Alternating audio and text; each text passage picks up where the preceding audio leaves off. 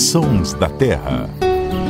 Olá, seja muito bem-vindo. Esse é o podcast do Terra da Gente, em parceria com a rádio CBN. Eu sou o Marcelo Ferri, repórter do Terra, e aqui comigo estão minha colega Ananda Porto. Tudo bom, Ananda? Tudo bem, Ferri? É sempre bom estar aqui com vocês. Igualmente. E o biólogo Luciano Lima. Como vai, Luciano? Tudo bom, Marcelo? Tudo bom, Ananda? Prazer enorme estar aqui mais uma vez com vocês nos Sons da Terra. E olha só, se você gosta de filme de suspense ou terror, com certeza está habituado a ouvir um som como esse.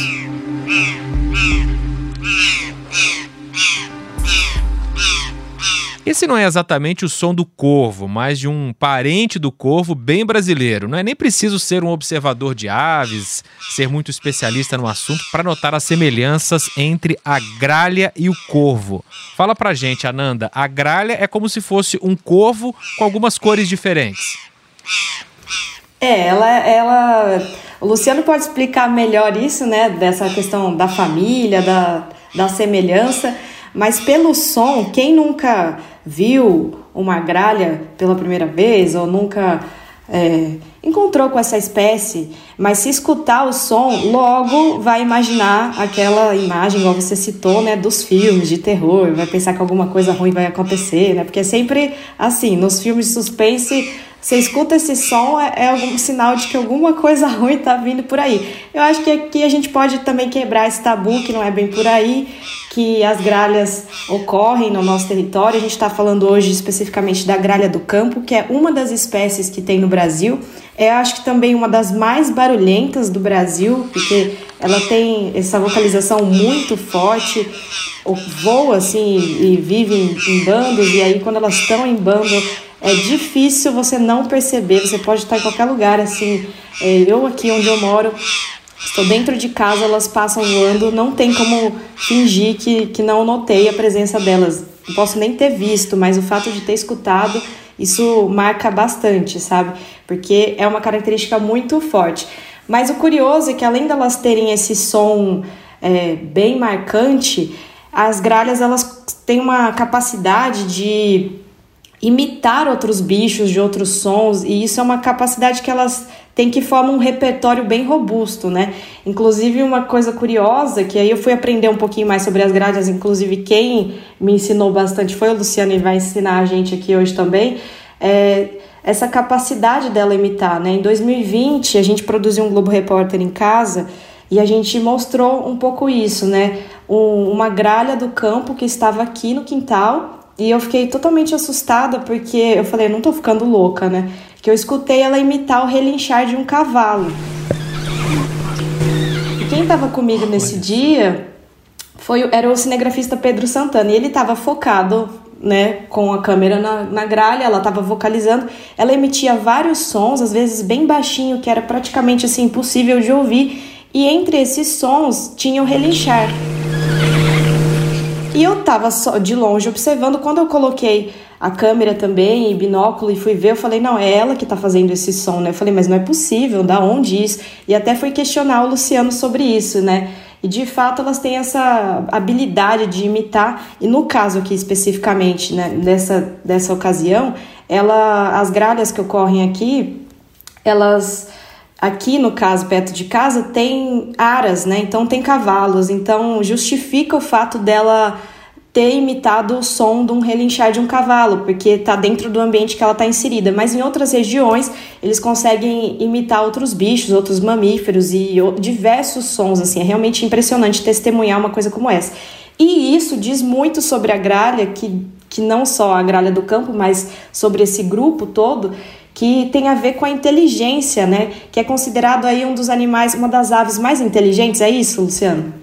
Exatamente, Ananda. É, as gralhas brasileiras aí é, são parentes, como você falou, dos corvos. Inclusive, acho que são bichos até mais bonitos, são corvos azuis, né? Inclusive, tá é, no nome científico delas, todas as gralhas brasileiras fazem parte do gênero Cyanocorax, e Cyanocorax traduzindo do latim nada mais é do que corvo azul, ciano azul, corax corvo.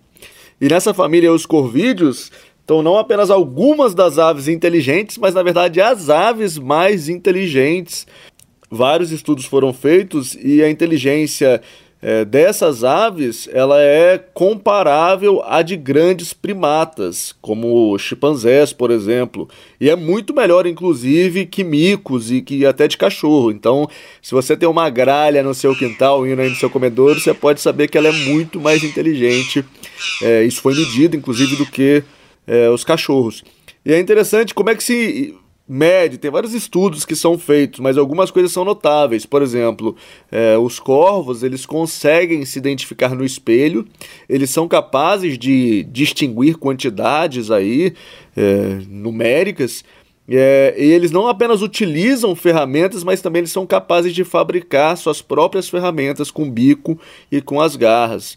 Então é, é um grupo... que tipo de ferramenta? É, eles, eles fazem muito ferre em estudos em, com a, corvos em cativeiro.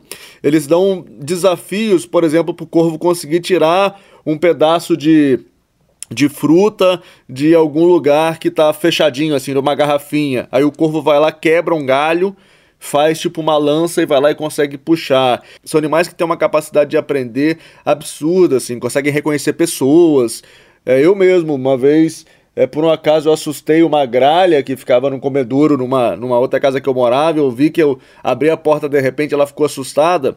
E eles eram super calmos, cara. Depois desse dia, outras pessoas passavam no quintal, ela não tava nem aí. Quando eu chegava, ela soltava um grito de alarme. Então eles têm, cap têm uma capacidade de aprender absurda. Tem um exemplo muito clássico, assim, que é muito interessante. Inclusive já teve aí nesses grandes documentários de vida selvagem de um grupo de, de corvos no Japão, se eu não me engano, que eles aprenderam é, que se eles soltarem uma noz na faixa de pedestre em cima do sinal, eles pousavam em cima do sinal e soltavam uma noz em cima da faixa de pedestre. Que os carros passavam ali, quebravam as nozes e depois eles ficavam na calçada esperando o sinal ficar verde para junto com as outras pessoas eles vão caminhando no meio das outras pessoas e pegam os pedaços da noz quebrada. Eles usavam o carro literalmente para quebrar as nozes. Então são animais absurdamente in inteligentes. E falta muito estudo sobre as gralhas brasileiras. A gente sabe a maior parte desses estudos são feitos com corvídeos em outras partes do mundo e as gralhas brasileiras são muito pouco conhecidas e certamente são capazes de façanhas muito parecidas com essas aí. A gente falou de gralha e falou de corvo, só para deixar bem claro. As gralhas, mesmo as brasileiras, pertencem à família dos corvos, é isso? Isso, exatamente. Essa família é Corvide. É, e aí que eu falei, as, as, são gêneros diferentes, né? É, estão na mesma família, são gêneros diferentes, mas são parentes aí é, relativamente bastante próximos até. Qual é a sua experiência com as gralhas, Ananda?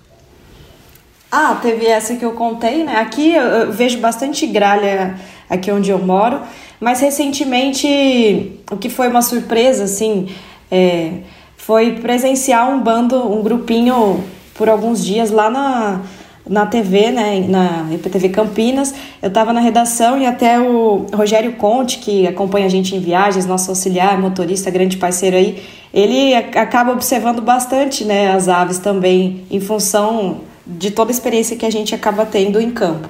E ele me chamou, ele falou assim, ah, tem, tem uma ave ali fora e ele nem estava reconhecendo qual que era. Quando fui ver, era uma gralha, mas era um jovem.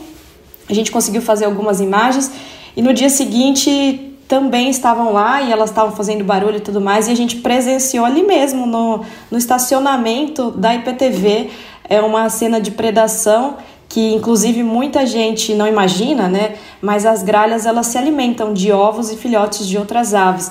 E nesse caso foi o que aconteceu, né? É um pouco chocante assim ver à primeira vista, mas elas estavam eram seis gralhas e elas atacaram ali um ninho de uma voante, pegaram dois filhotes e se alimentaram assim.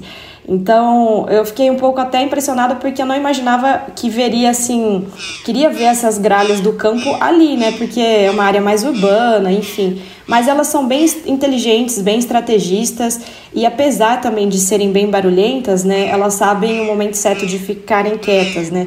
Já presenciei em casa também cena de predação e nessa ocasião elas vêm em silêncio fica, parece que sondando tudo, faz um plano mirabolante e conseguem o que querem, né?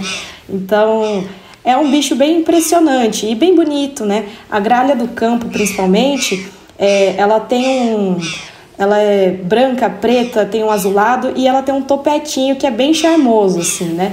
Então acho que são aves bonitas, é, não só do campo como as outras gralhas brasileiras que a gente tem. É, acho que a mais discreta talvez seja do Pantanal, que é mais acinzentada, mas todas as experiências são experiências. Claro que de predação às vezes ainda choca, né? Porque a gente acaba tendo um pouquinho de dó, mas a gente sabe que faz parte da natureza e é sempre muito legal poder observar o comportamento dessas aves. Qual que foi a vítima, o animal que foi caçado pela gralha do campo na IPTV? For, é, dois filhotes de avoante foram predados. Avoante. Isso. Luciano. É, e é interessante que a gente está falando aí da gralha do campo, mas na, na, no estado de São Paulo, a gente tem aí outras espécies de gralha. Tem a gralha cancã, tem é, a gralha do campo, igual a gente falou, tem a gralha picaça e tem uma gralha que as pessoas sempre perguntam quando falam ali de Campos do Jordão e da região, que é a, a gralha azul, né, que está associada às araucárias, especialmente do Paraná.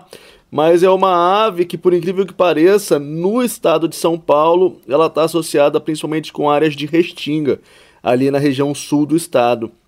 Então, quem quiser ver gralha azul, no estado de São Paulo, não tem que ir para Campos do Jordão ou para Cunha, onde estão as araucárias. O lugar legal de ver a espécie é ali em Peruíbe, é, Itanhaém e outras regiões ali do, da, das restingas do sul de São Paulo. Elas estão nas restingas de São Paulo, que é um bicho lindo, maravilhoso. Sons da Terra Tour recomenda. É, muito, muito. Lugares ótimos de se passarinhar. É, hoje eu aprendi, além das gralhas, aprendi que a voante é uma espécie de pomba, é isso, Ananda? Isso. É, não conhecia. Por isso que eu fiquei na dúvida. A voante é uma pomba. Muito legal.